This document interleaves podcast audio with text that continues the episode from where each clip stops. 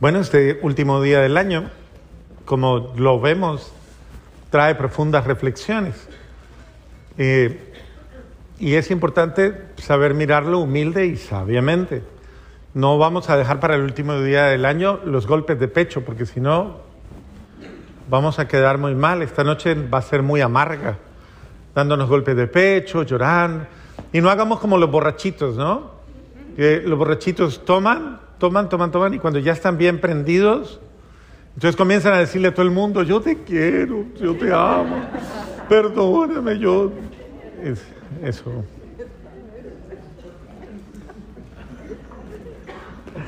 No vamos a vivir esos dramas ni esas, esas cosas. Eh, es importante que todos hagamos conciencia y hacer conciencia es, es importante para alcanzar la humildad, no para la humillación. Dios no quiere que, nosotros entremos en un proceso de, humillación vergonzosa en la que tristemente no hay cambios. O sea, lo importante es hacer cambios en mi vida. Yo, yo personalmente, con todo respeto a la gente, cuando viene muy desesperada, llorando por una cosa, o otra cosa, y lloran, y lloran, y lloran, y lloran, yo le digo, venga, espera un momentito. Vamos a hacer una cosa. En lugar de, de, de, pues de llorar, vamos a tomar decisiones. Porque lo que importa no es llorar. ¿Qué es lo que importa? Cambiar. Entonces, si no tomamos decisiones, no, no, va a haber, no, no va a haber algo diferente. Entonces, si quiere gastar energía, gaste energía en hacer cosas diferentes. Cambien. Cambiemos. O sea, ¿para qué ponerse uno a llorar sobre pues lo que no? Si no, entonces cada uno de ustedes consígase un muro de los lamentos o ya lo tiene en la casa. El muro de los lamentos y va y se pega ya todo el tiempo. ¿De qué le sirve eso? Eso no sirve. Lo que sirve es cambiar. Y eso implica tomar decisiones. La toma de decisiones es un acto de madurez, es un acto de adultez. Solo los adultos, verdaderamente adultos, son capaces de darle respuesta a una situación que los está confrontando. Por eso se llama res una persona responsable. Entonces, si queremos que haya cambios, debemos tomar decisiones. Y un día como hoy es un día de decisiones. No de falsas expectativas, no de promesas inútiles. Yo estoy seguro que hoy día muchos se han dicho a sí mismos en el espejo, el año que viene voy a cambiar. No, el año que viene, el año que viene voy a adelgazar. El año que viene voy a orar más. El año que viene voy a Voy al gimnasio, eso. El año que viene voy a dejar de comer tanto. El año, bueno, todas esas cosas. Entonces, no haga promesas, sino tome decisiones. O sea, haga lo que tiene que hacer. Porque a mí me parece muy chistoso la gente que dice, por ejemplo, los que, los que necesitan comenzar a sanarse de enfermedades y comenzar a, como a tener una, una, una sanación un poquito más integral con su alimentación y con todo eso, ¿no? Vamos a cambiar, vamos a hacer dieta, pero el día que van al supermercado llenan dos carros de cualquier cantidad de cosas que... Dice, ay, es que es difícil cambiar. Pues bueno, comience por el mercado. Elimine lo que no le sirve, elimínelo. O sea, no lo, no lo incluya más. Sáquelo de su panorama.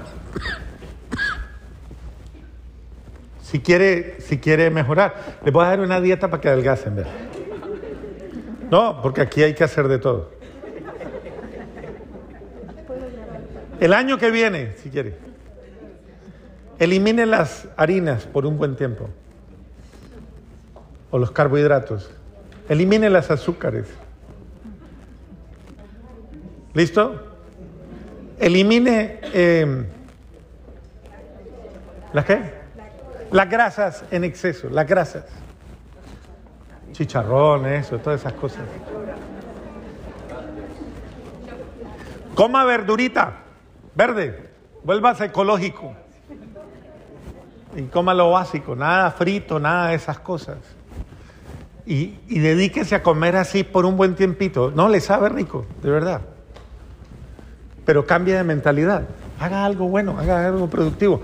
Pero si usted, ¿cómo quiere adelgazar o cómo quiere mejorar su salud, bajar los triglicéridos, bajar el colesterol, bajar absolutamente todo? Si usted no, no hace nada con lo cual usted evite que su salud se deteriore. En la vida práctica de la vida espiritual haga exactamente lo mismo. Exactamente lo mismo. Piensa en el peor defecto que usted tiene y tome las decisiones necesarias para corregirlo. Que es que yo me equivoco mucho porque hablo mucho. Bueno, póngase un bozal, póngase alguna cosa diferente, no se haga algo. Pero si va a tomar, si verdaderamente eso es lo que a usted le, le preocupa o le hace, eh, pues tome decisiones. Control de ira. Haga algo para evitar su control de ira. Inmediatamente usted esto es una, incluso es una penitencia que yo a veces le digo a la gente cuando se dan cuenta que son como muy irascibles y como que se encienden rapidito y, y son, bueno, yo sé que aquí no hay nadie así, de pronto no, pero eh, cuando hay personas a las que eso les pasa, yo le digo, mire, vea, váyase cuando le dé rabia, rabia, ira, haga un alto. Si usted, si usted tiene un Cristo, si tiene un crucifijo, si está en su casa, obviamente, o si tiene un lugar donde tenga intimidad, vaya y se arrodilla frente al Cristo. Se arrodilla ahí y le dice, Señor, no me paro de aquí hasta que se me quite la rabia. Aquí me quedo, hasta que me calme, hasta que me pase. Es decir, o vaya, enciérrense en su cuarto, métase al baño si es que no tiene donde más. Y arrodíllese. Y diga, Dios mío, no me mueva de aquí hasta que me calme. Porque yo no quiero herir a nadie. Que no quiero que mi ego arrase con nadie. En ese sentido, pienso que es importante que este año nosotros comprendamos que si queremos grandes cambios, tenemos que comenzar a tomar grandes decisiones, pequeñas, pero grandes. Tome pequeñas, grandes decisiones. Porque todo es de menos a más. Nada grande ha nacido grande. Todo es un proceso de, de decisiones básicas y elementos básicos y con los cuales usted va a ir, va a ir de una manera dominando esa realidad que le está atormentando. Y confíe mucho en la acción del Espíritu Santo. Pídale a Dios y encomiéndese mucho la acción del Espíritu Santo, diciéndole, ok, dame tú la gracia, porque yo no puedo, dame tú la luz, dame tú, y dame la serenidad, o dame la tranquilidad, dame la gracia. Realmente es un don de Dios. Nosotros pensamos que muchas veces todo depende de nosotros o todo depende de, de una medicina o de una o depende de eh, depende, depende de la acción de Dios en mi vida también. Depende de mi oración. Si no oramos en entrega, por eso yo desde la adoración estoy insistiendo mucho en la entrega. ¿Por qué?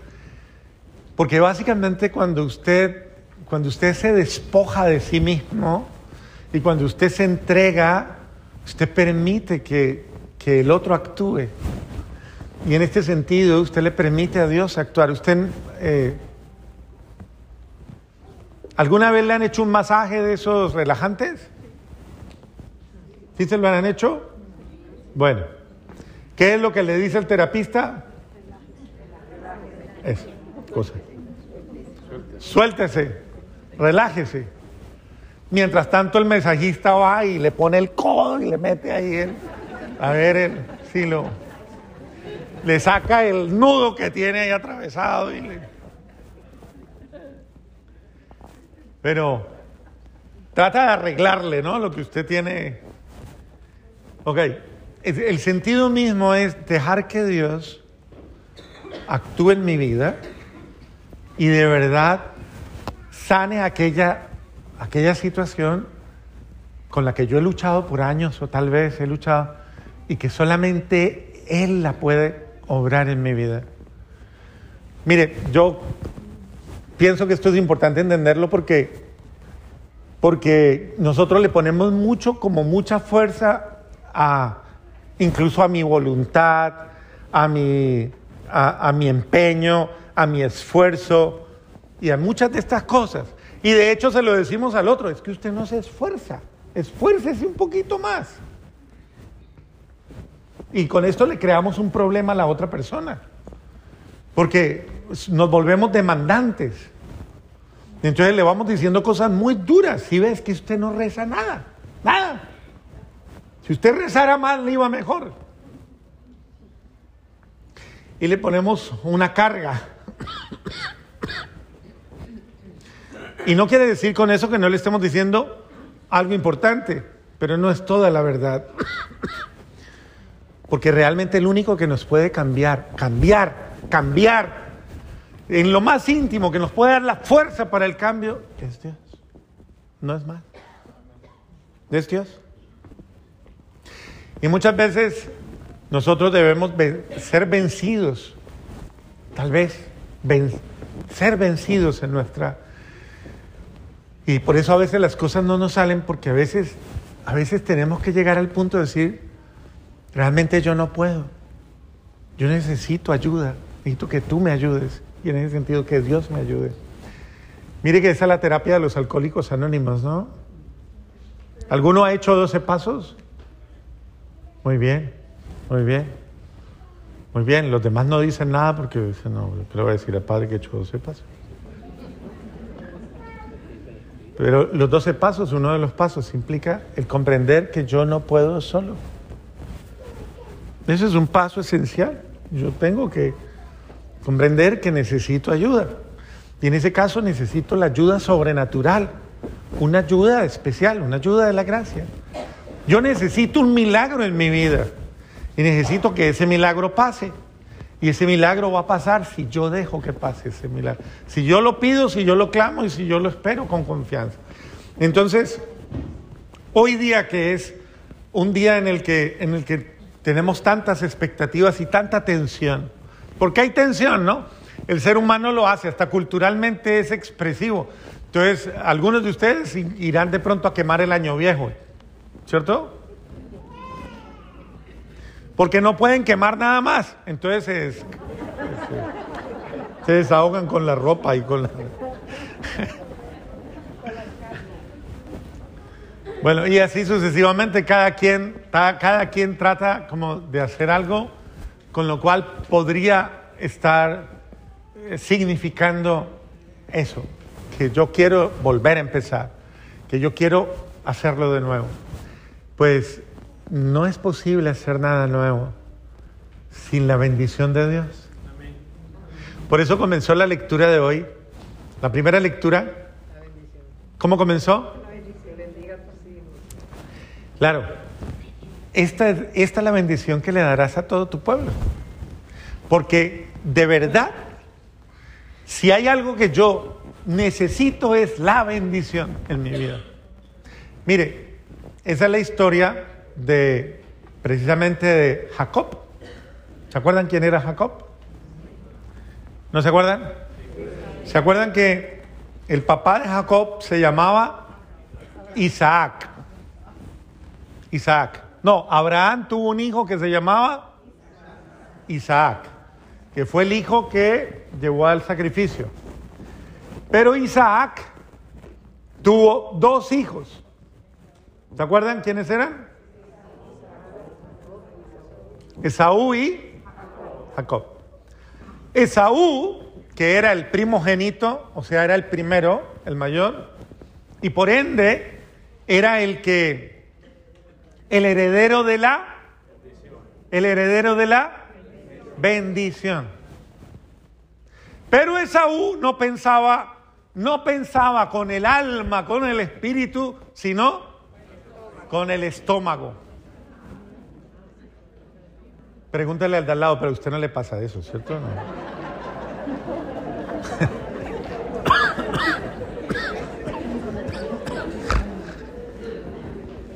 Entonces, Esaú, aunque tenía el privilegio, tenía todo, en un momento determinado de su vida entra en desesperación porque, aunque era un gran guerrero, era, tenía un hambre terrible. E Isaac hacía unos guisos de lenteja deliciosos. Y no sabemos si era que Isaac lo torturaba, pero este hombre llegaba y olía esto y, y, no, a él se le nublaba la mente, o sea, él no pensaba ya, se le nublaba. Él olía esto y quedaba en nulo. Y un día llegó con esa desesperación y le dice, dame guiso, dame de tu guiso. ¿Eh? Isaac le dice, eh, Jacob le dice, mm, mm, mm, te doy lo que quieras. ¿Qué me das? Y le dice, te doy mi primogenitura. Te la cambio por ese guiso de lenteja. Es decir, por el placer de un instante, por el placer de un momento, por darme un gusto temporal. Y es triste, pero esa es la realidad. Tristemente muchas personas cambian la vida eterna por el gusto de un ratico. Igual que Saúl. En cambio Jacob dice, ¿en serio? ¿Me la cambia? ¿Es una promesa? ¿Es, ¿Es un pacto entre usted y yo? Y le dice Saúl, sí, le doy mi primogenitura. Jacob, ni corto ni perezoso, como dicen, preparó el guiso más rico todavía. Para que este no se arrepintiera. Y este comió hasta saciarse. En el momento en que Isaac estaba en agonía, la mamá que había visto el pacto y que también era respetuosa de la bendición de Dios, comprendía que su otro hijo, su primer hijo, no era un hombre que tuviera una visión de trascendencia, para no valoraba el don de Dios, era capaz de vender lo más grande por lo más trivial y pasajero. Y entonces ella le ayudó a, a Jacob, porque Esaú era velludo, velludo, era todo, parecía un oso. Y, y, Jacob era lampiño. O sea, él. Entonces la mamá se consiguió una piel de cordero y como Isaac ya no veía, le dice, cuando su papá vaya, ya estén para darle la bendición, usted va a ir y le hace el guiso bien rico, ¿no? A Isaac también le gustaba. Y luego deja que su papá toque la piel y le dé la bendición. Y así fue. Entró Jacob, eh, Isaac lo tocó, ah, sí, este es mi primogénito, y le dio la bendición sobre él y sobre todos sus, descendientes. La bendición de Dios. Y con esa bendición, bueno, luego llegó Esaú, se dio cuenta que su papá había no había muerto, sino que su papá había llamado a la bendición y que se la habían dado a Jacob. Y cuando le reclama al papá, dice, yo ya se la di, yo ya te la di, yo ya se la di. Yo no puedo dar dos veces la bendición, no, no más. Y de ahí en adelante Saúl le cogió odio a su hermano Jacob y lo persiguió. Y entonces a Jacob le tocó irse para la casa de su tío. Y en la casa de su tío, pobrecito, es que será más de buenas. Se enamoró de la menor de las primas. Y tenía como ocho hijas el tío. Y la costumbre era que para casarse con la menor tenía que casarse primero con la más vieja, con la mayor.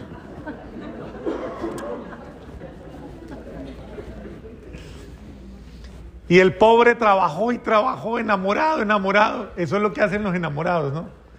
Y cada año le llevaban a la, su esposa con velo y él estaba esperando que le dieran y no, le daban, era la, que, la última, la que sigue, la que sigue, la que sigue. Ocho años hasta que le dieron la que era.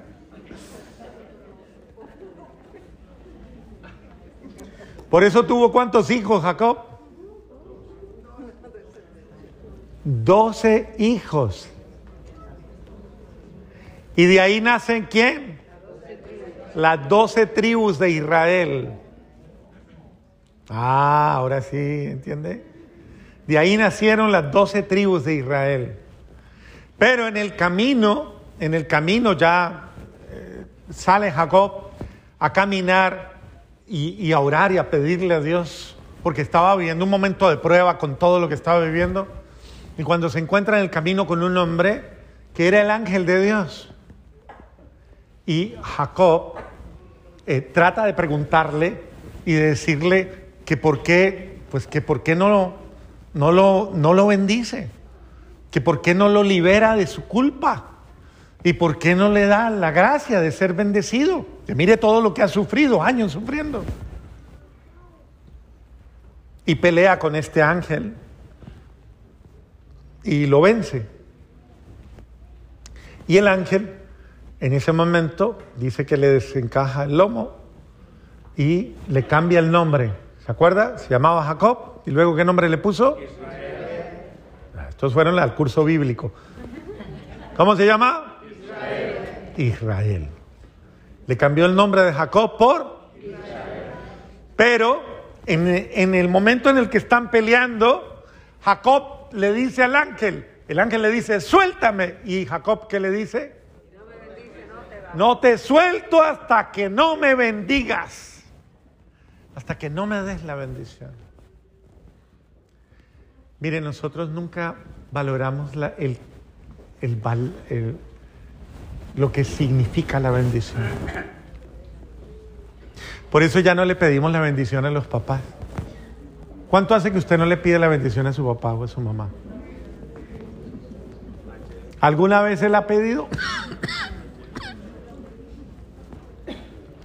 ¿Cuánto hace que usted no le pide la bendición a su marido?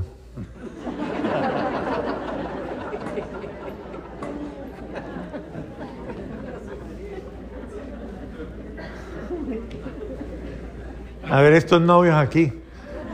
Néstor, ¿cuándo fue la última vez que le pidió la bendición a su mujer? A su mujer. La bendición, mija, bendígame. Bendígame. Y eso parece trivial. Y eso no es trivial. Eso es real. Vivimos en un mundo lleno de maldiciones. Vivimos en un mundo tristemente lleno de maldiciones. Es mal humor, malos sentimientos, malos pensamientos, malas maldad, desamor. Necesitamos que eso cambie. Y para que eso cambie necesitamos la bendición de vuelta en nuestras vidas. Necesitamos que la bendición reencamine nuestros pasos y los redirija. Y es la bendición la que alcanza el don de Dios, la bendición de Dios. Necesitamos ser benditos. Benditos en todo sentido. Que sea bendita mi, mi vida, mi relación, mi todo. Necesitamos bendecirnos mutuamente. Y por eso necesitamos incluso bendecir al otro. Cuando su marido esté peleando mucho, usted no le diga nada. Usted solamente dice, bendícelo, Señor, bendícelo. Eso es algo así como, como cuando uno tiene un animalito bravo y le dice, Señor, cálmalo, contrólalo, suavízalo, libérelo. La bendición es la fuerza del amor de Dios actuante. Por eso dice la palabra de Dios, bendigan a sus enemigos y a los que los maldicen. No los maldigan porque caen en lo mismo, pero bendíganse mutuamente. Yo solo quisiera decirles con mucho cariño que comencemos un año lleno de bendiciones y llenos de confianza, pero sepamos amarnos mutuamente. La bendición es una forma de amarnos. Cuando usted le pide la bendición a su mujer, mija, me voy, bendígame. Y se pone de rodillas, ¿por qué no? ¿Sí o no?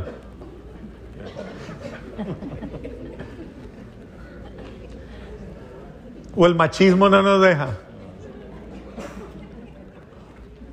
¿No? ¿Usted arrodillaría frente a su marido? ¿Sí? ¿Y usted con su mujer, usted se arrodillaría? ¿Se arrodilla? Bueno.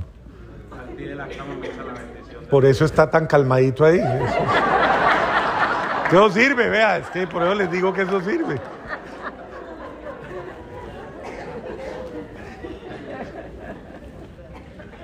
Pero si dominamos y vencemos nuestro orgullo, la bendición es una forma de decirle al otro, tú no vas solo, yo voy contigo, mi amor va contigo, la bendición de Dios va contigo, la presencia de Dios va contigo, Él te cuida, yo mismo te cuido, es decir, tú no estás desprotegido, el poder de Dios está contigo, la gracia sobrenatural de Dios está contigo. Entonces, dar la bendición es una forma de darle una bienaventuranza a tu vida.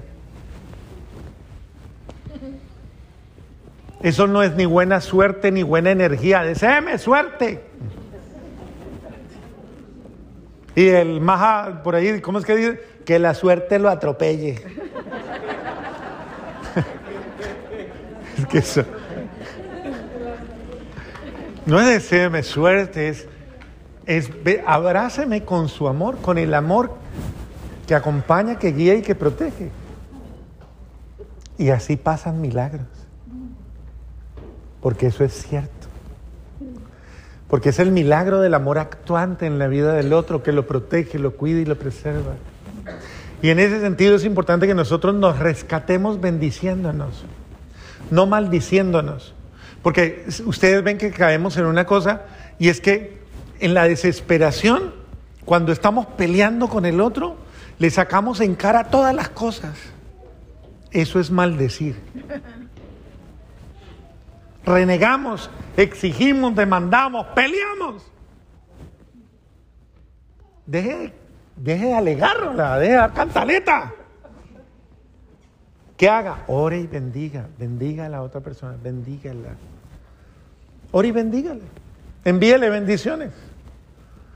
Y en ese sentido, venza cualquier situación que existe, porque es el poder milagroso del amor de Dios, bendiciendo la vida de...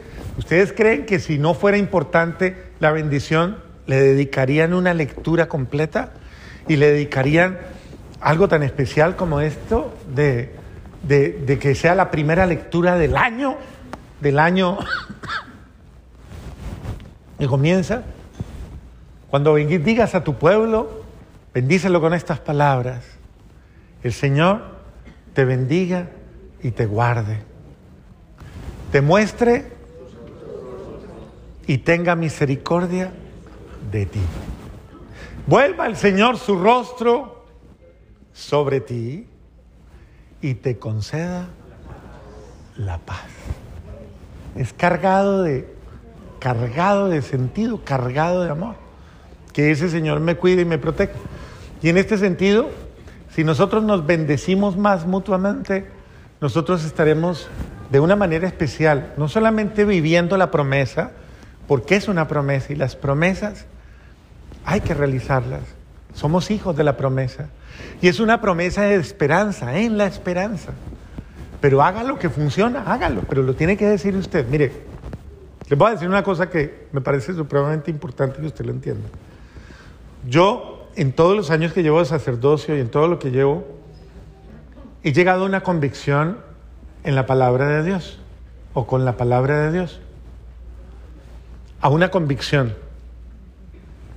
Lo que usted quiere, lo que usted necesita, usted tiene que pensarlo, sentirlo y decirlo. Entiéndame, si usted quiere que Dios haga algo en su vida, usted tiene que decirlo en voz alta. Usted tiene que pronunciarlo, usted tiene que decirlo. Ah, Dios ya sabe lo que yo necesito. No, dígalo, dígalo. Usted tiene que hablarlo, usted tiene que decirlo. No lo deje. Ese es el error de los esposos. ¿Ustedes son esposos o novios? ¿Novios? Ah, bueno. Entonces un consejo para los novios. Nunca suponga nada. Ah, yo pensé, yo supuse, yo pensé que tú sabías, yo pensé que tú habías entendido, yo pensé que eso es el peor error que se puede. Si tú quieres algo, si tú esperas algo, tienes que decirlo tal cual. Oye, yo quiero que me lleves a comer. Oye, yo quiero que, que tú... Hay que decirlo en dos palabras claras. Oye, yo quiero que tú no lo adivines, si no vas a tener que conseguir una bola de cristal. Entonces, lo mismo le pasa a Dios. Si usted quiere algo de Dios, dígalo. Si usted quiere que obre una gracia en usted, expréselo, háblelo. Si usted quiere que la oración funcione, récela. Uy, me dijeron que esta, que esta oración es perfecta, Padre, y yo la guardo en la billetera todos los días. ¿Y quién la va a rezar? La cola la va a rezar. Sáquesela y léala. Si la lee, le funciona. Si no la lee, no funciona. Dígalo, porque la palabra, como dice el Señor, está en tus labios, está en tu boca y en tu corazón. Si tú lo dices con tu boca, lo crees en tu corazón, lo pronuncias con tus labios, lo tendrás. Pero hágalo todos los días. Con los niños, Señor, que mi hijo sea bendito, que mi hijo sea santo, que mi hijo sea bueno. Pídale a Dios, bendígalo, profese sobre él. Esa es la profecía, profeso sobre ti, que seas feliz. Es una forma de decir, es profesar sobre el otro, que seas bendito, que seas proféselo. Y el buen Dios le dará la gracia de bendecir su vida y de bendecir sus sueños y sus expectativas. Porque Dios, a quien lo invoca, nunca lo deja defraudado. Amén. En la sabiduría de la iglesia, hoy eh, comenzamos invocando a la Madre de Dios. Y puesta en este punto de, la realidad humana o de la historia humana. Es una manera de, de, ayudarnos a comprender dentro de la fe cristiana, dentro de la fe católica, eh, la importancia de la Santísima Virgen María en nuestras vidas, la importancia de su acción materna con nosotros. Y esto es supremamente importante porque el recorrido de la vida se hace mucho más fácil y es la pedagogía, la pedagogía normal de todo ser humano, se hace cuando se hace de la mano de la madre. Y con esto no se quiere opacar la figura del padre, sabiendo que es supremamente importante y, relevante en todos los sentidos. Eh, la exaltación que hace la iglesia es para que descubramos que dentro de todo el misterio de la salvación en la que el Padre Celestial nos ha concedido al Hijo y, en el Hijo hemos recibido todas las bendiciones, ese milagro se obró a través de una madre. Y esto es importante porque porque hay que saber reconocer, tener la humildad de reconocer el papel del instrumento consciente y libre que Dios utilizó para obrar la salvación. Y si para Dios fue tan importante concederle a María esta gracia de ser la matriz de la nueva humanidad, si para Dios fue tan importante darle ese papel de de, gestar en el interior a la criatura nueva, a la criatura humana. Porque Jesucristo, según nos lo dice la teología, es Dios verdadero y es hombre verdadero. Entonces en Jesucristo Dios ha reescrito, ha recreado a todos los seres humanos. Pero ningún ser humano ha sido regenerado en su ser si no pasa por el vientre, por el mismo vientre otra vez. O sea, debemos volver a pasar por esa matriz. Y esto es supremamente importante porque, porque esto nos da, primero que todo, la gracia de ubiquemos a María en el papel que le corresponde. Ubiquem, pero ubiquémonos también nosotros y ubiquémonos en el contexto histórico. Y es importante que comprendamos entonces que si nosotros queremos que nuestra vida se transforme, es importante que nos acojamos a la acción materna de María y nos dejemos educar por ella, porque como lo decía de una manera hermosísima el Papa Benedicto en Aparecida, decía cuando convocó la quinta conferencia del episcopado latinoamericano, decía, los invito a todos a ser parte de la escuela de María, decía él. Y para mí eso resonó de una manera muy bonita y muy especial, porque en verdad el papel, el papel de, de maestra, de pedagoga de la fe de la Santísima Virgen María es un papel absolutamente vigente en todos los momentos, porque ella es la que ayuda a que el ser humano se forme plenamente, a que el ser humano sea el que tiene que ser, el soñado, el pensado, el deseado por Dios. Como Dios te soñó, como Dios te pensó, como Dios te anheló. Entonces es importante, por eso la acción de María en la vida nuestra eh, se realiza a plenitud en la medida en que ella acompaña la formación de mi ser, de mi alma, de mi espíritu, de mi voluntad, de mis afectos, de todo mi ser, porque ese es el papel que cumple una madre en un hogar. El papel de ir educando las actitudes, los sentimientos, las emociones, de ir educando la voluntad, de ir educando los afectos, ir educando todo. Uno no educa simplemente comportamientos convencionales, uno educa al ser humano y le enseña a ser dueño de sí mismo, a tener, a, tener actitud, le enseña a tener vida espiritual, le enseña a abrir su ser a la acción divina, eh, le enseña a amar,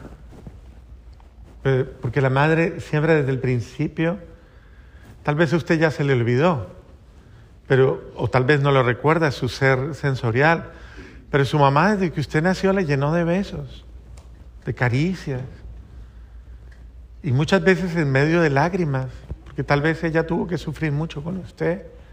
Usted no se acuerda y tal vez usted la culpa de todo lo malo a la pobre viejita. Pero, pero usted le costó. Y ella le dio y le amó en la medida de sus posibilidades, desde su condición y, su realidad y sus carencias y sus limitaciones. Obviamente una madre te da la vida mm, y, tú tomas, tú tienes que tomar la decisión responsable de cómo vivirla, pero ella nunca te abandona. Un, un detalle hermosísimo que, que en estos días personalmente me ha recordado la presencia real de la Virgen María en medio de nosotros, ha sido la Santísima Virgen María de Guadalupe. Hace poco eh, estuve viendo un video hermosísimo en el que narran precisamente tantas maravillas que tiene esta aparición de la Santísima Virgen María, porque esta es de las apariciones más sobrenaturales que existen, o sea, científicamente hablando, es de, las, es de los milagros que no tienen explicación alguna y que superan absolutamente todo criterio humano, toda lógica humana. Y cuando entran a explicar todo lo que acontece con ella y con la, manifestación de la madre a San Juan Diego, es una manifestación que lo único que nos trae es el recuerdo precisamente de que todo lo obrado, todo el milagro consiste solo en una cosa, en lo que la Virgen le dijo a Juan Diego cuando estaba preocupado por su tío Bernardino y, trató de evitarla para no encontrarse por el camino porque iba rápido a ir a atender a su tío. Entonces ella le salió al paso a otro lado. Porque así son las madres, ¿no? Cuando el hijo le saca el cuerpo y le saca el quite, una mamá siempre lo busca y lo encuentra. Y ella se le aparece y ¿qué le dice? No estoy aquí que soy tu madre. ¿No estoy qué? Yo aquí, que soy tu madre. ¿Por qué te preocupas, hijo mío? ¿No estoy yo aquí que soy tu madre? Y esto es muy importante porque en esa manifestación, obviamente la Santísima Virgen María en el momento en que se le estaba apareciendo a, a San Juan Diego, en el mismo contexto y en el mismo momento se le estaba apareciendo a Bernardino y lo estaba sanando. Y es hermoso porque hay mucha gente va a visitar el santuario de Nuestra Señora de Guadalupe, pero no va a visitar la otra aparición, que fue real también, que fue la aparición de, de ella en la casa de su tío Bernardino. Es un- una aparición muy linda, que ha tenido manifestaciones incluso muy bonitas sobre la misma aparición, más manifestaciones. Pero a mí lo que me impresiona es todas las características de la aparición de esta manifestación que son sobrenaturales. Como por decir una, pues, una. El ayate no tiene la capacidad, el ayate es la tela de cabulla sobre la que se plasmó la imagen. El ayate es burdo, burdo, absolutamente burdo.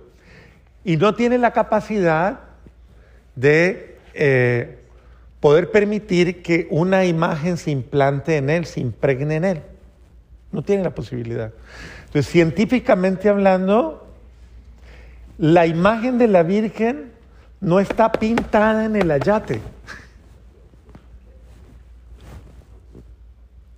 No existe vestigios de químicos, no existe vestigios de pintura, no existen vestigios de trazos humanos, no existe nada con qué comparar humanamente para poder decir esto sucede por este o aquel fenómeno. La imagen, según los científicos, está suspendida sobre la tela. O sea, suspendida.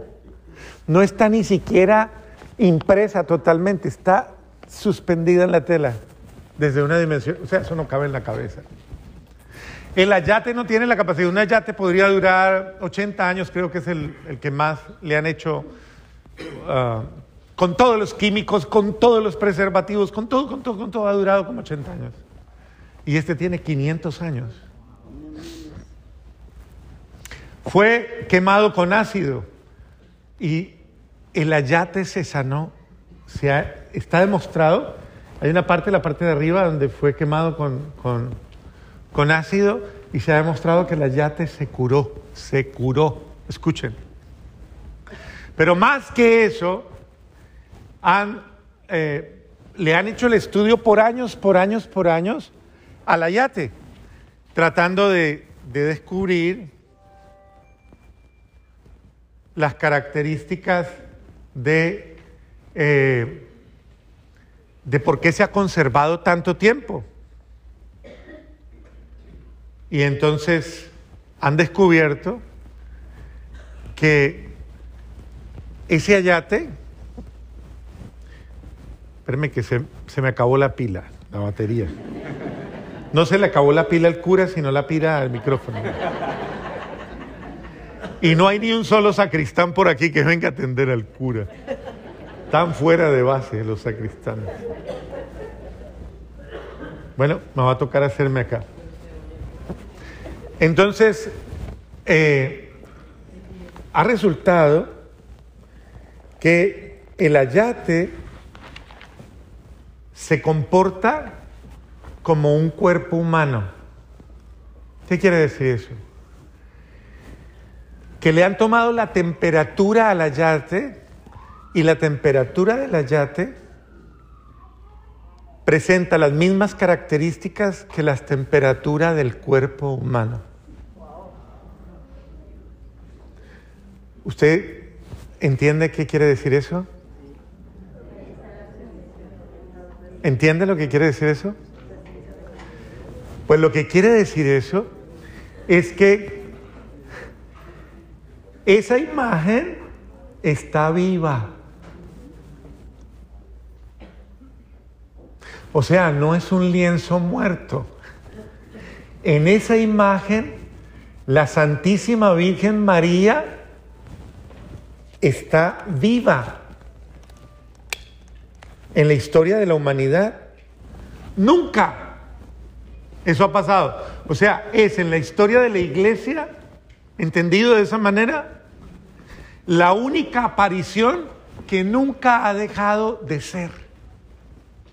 Está allí, viva. Por eso la gente cuando va y pasa por el, por el riel que hay, tiene experiencias sobrenaturales, sanaciones, milagros, de todo. Porque es que ella está viva. O sea, es una aparición que no cesa, no para. Está tal cual como en el momento en el que ella se manifestó a, al obispo Zumárraga y a cada uno de los trece que había enfrente de ella. Entonces es importante que comprendamos por qué les explico esto. Porque es importante que comprendamos el valor de la madre, de la presencia de la madre, que no es un, no es un decir, es que es una presencia real. La presencia de una mamá que se prolonga en el tiempo y en la historia humana para recordarnos a todos que ella nunca nos abandona, nunca, nunca nos abandona. Y como les digo, es la aparición más trascendental eh, eh, que existe en el planeta. Porque en todas las demás apariciones se dice el, el vidente la vio ahí, ¿sí o no? La vio ahí, o estuvo ahí. O, sí, en algunos lugares se plasmó la imagen en algunas imagencitas. Por ejemplo, Coromoto dicen que, que se plasmó, se plasmó, como dice, bueno, Chiquinquirá de Colombia fue una restauración. Y hay otras que son, tienen características muy bonitas, pero una imagen que no fue creada, fue ideada solamente por Dios. Pero más allá de la imagen, a mí no me importa que se queden con la imagen como tal. Es que es más que la imagen, es la presencia real de la mamá en mi vida. Ahora, ¿por qué les explico esto? Porque es importante que usted entienda que usted no es huérfano. No se comporte como huérfano. Usted tiene mamá. Y tiene una mamá que está a su lado cuidándole, acompañándole, protegiéndole, guiándole. O sea, usted tiene una amiga perfecta. Los que, con todo respeto digo esto, quienes tienen problemas de relación con su mamá, quienes la han tenido, quienes no han podido ver a su madre biológica como su madre, yo les diría con todo cariño y con todo respeto, no le apliquemos las mismas características a la Madre del Cielo. La Virgen no tiene la culpa de que haya, se hayan dado en la formación suya eh, las propias limitaciones de un ser humano. Ni siquiera son las limitaciones de un ser humano. Si su mamita se equivocó, si su mamita falló, si ella no supo, no aprendió nunca, ella, ella simplemente le dijeron está embarazada y de ahí en adelante comenzó una historia que no paró. Pero ella no sabía nada. Si ese vacío ha quedado en su vida y eso de alguna manera ha afectado su ser, sus afectos y todo, es importante que nosotros sanemos en María, sanar en María Sanemos nuestro ser en María, sanemos nuestro corazón, nuestros sentimientos, nuestro espíritu en la Madre y aprendamos a ser buenos hijos. Ah, yo siempre he creído que cuando, hay un, cuando un ser humano es un buen hijo, es un buen ser humano en todos los sentidos. Un ser humano que sabe ser buen hijo es un ser humano que sabe ser buen humano. Por eso muchas mujeres muy sabias, cuando eligieron marido, se fijaron mucho en cómo ese hombre trataba a su mamá o a su familia. Y dijeron, este hombre me gusta porque este hombre respeta a su madre, la ama, la valora, la cuida. Y si él hace eso con ella, ¿qué no hará conmigo? Obviamente hay amores que tienen, todo amor tiene que ser proporcional. Hay amores donde la suegra es más esposa que mamá. Y, pero es muchas veces fruto de la desproporción que pueda existir. Sin embargo, yo lo que quiero decir hoy es importante que comprendamos que en, en María nosotros tenemos la oportunidad de proyectar nuestra vida. Y no solo, sino, vuelvo y lo digo, de la mano con ella. Qué importante comprender que en la Santísima Virgen María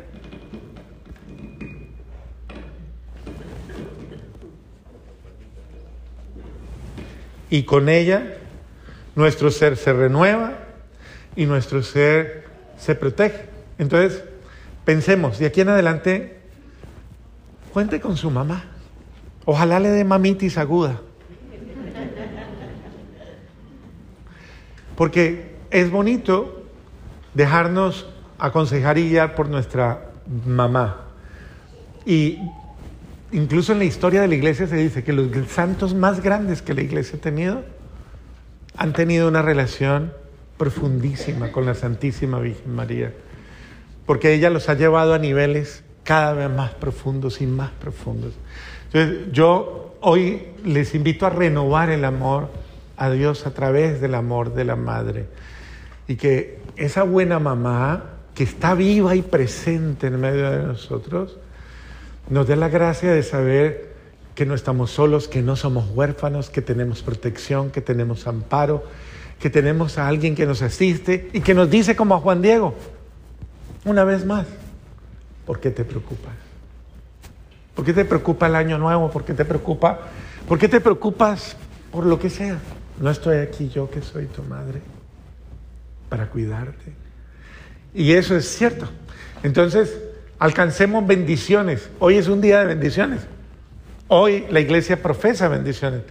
Alcancemos esas bendiciones, acogiéndonos a, aquella que nos ha traído la mayor bendición a la existencia humana. La mayor bendición que el mundo ha percibido es Jesús. Es lo más bello que le ha pasado a la tierra. Pero ha sido a través de su mamita, de la ternura de su mamá, del amor de su mamá, de la presencia de su mamá. Y una última palabra para terminar.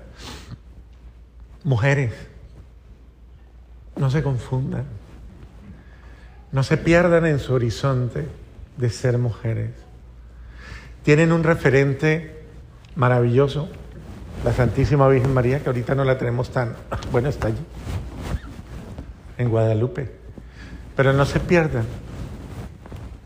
si usted quiere saber cómo es usted mejor ser humano, mejor mujer, por favor mírenla a ella, no se pierdan, no se embolaten.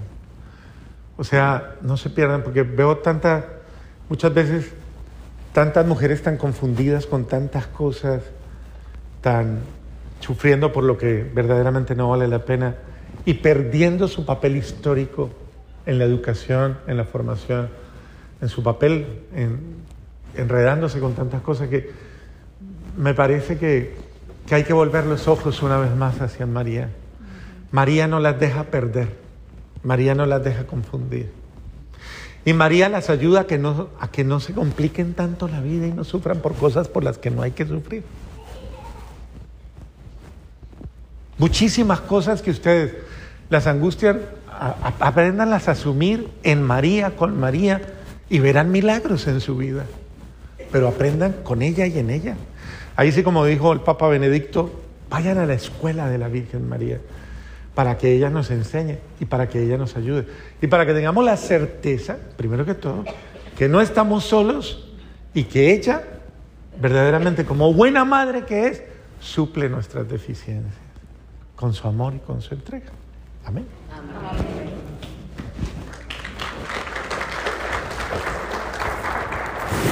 Aplauden para que el micrófono esté mejor.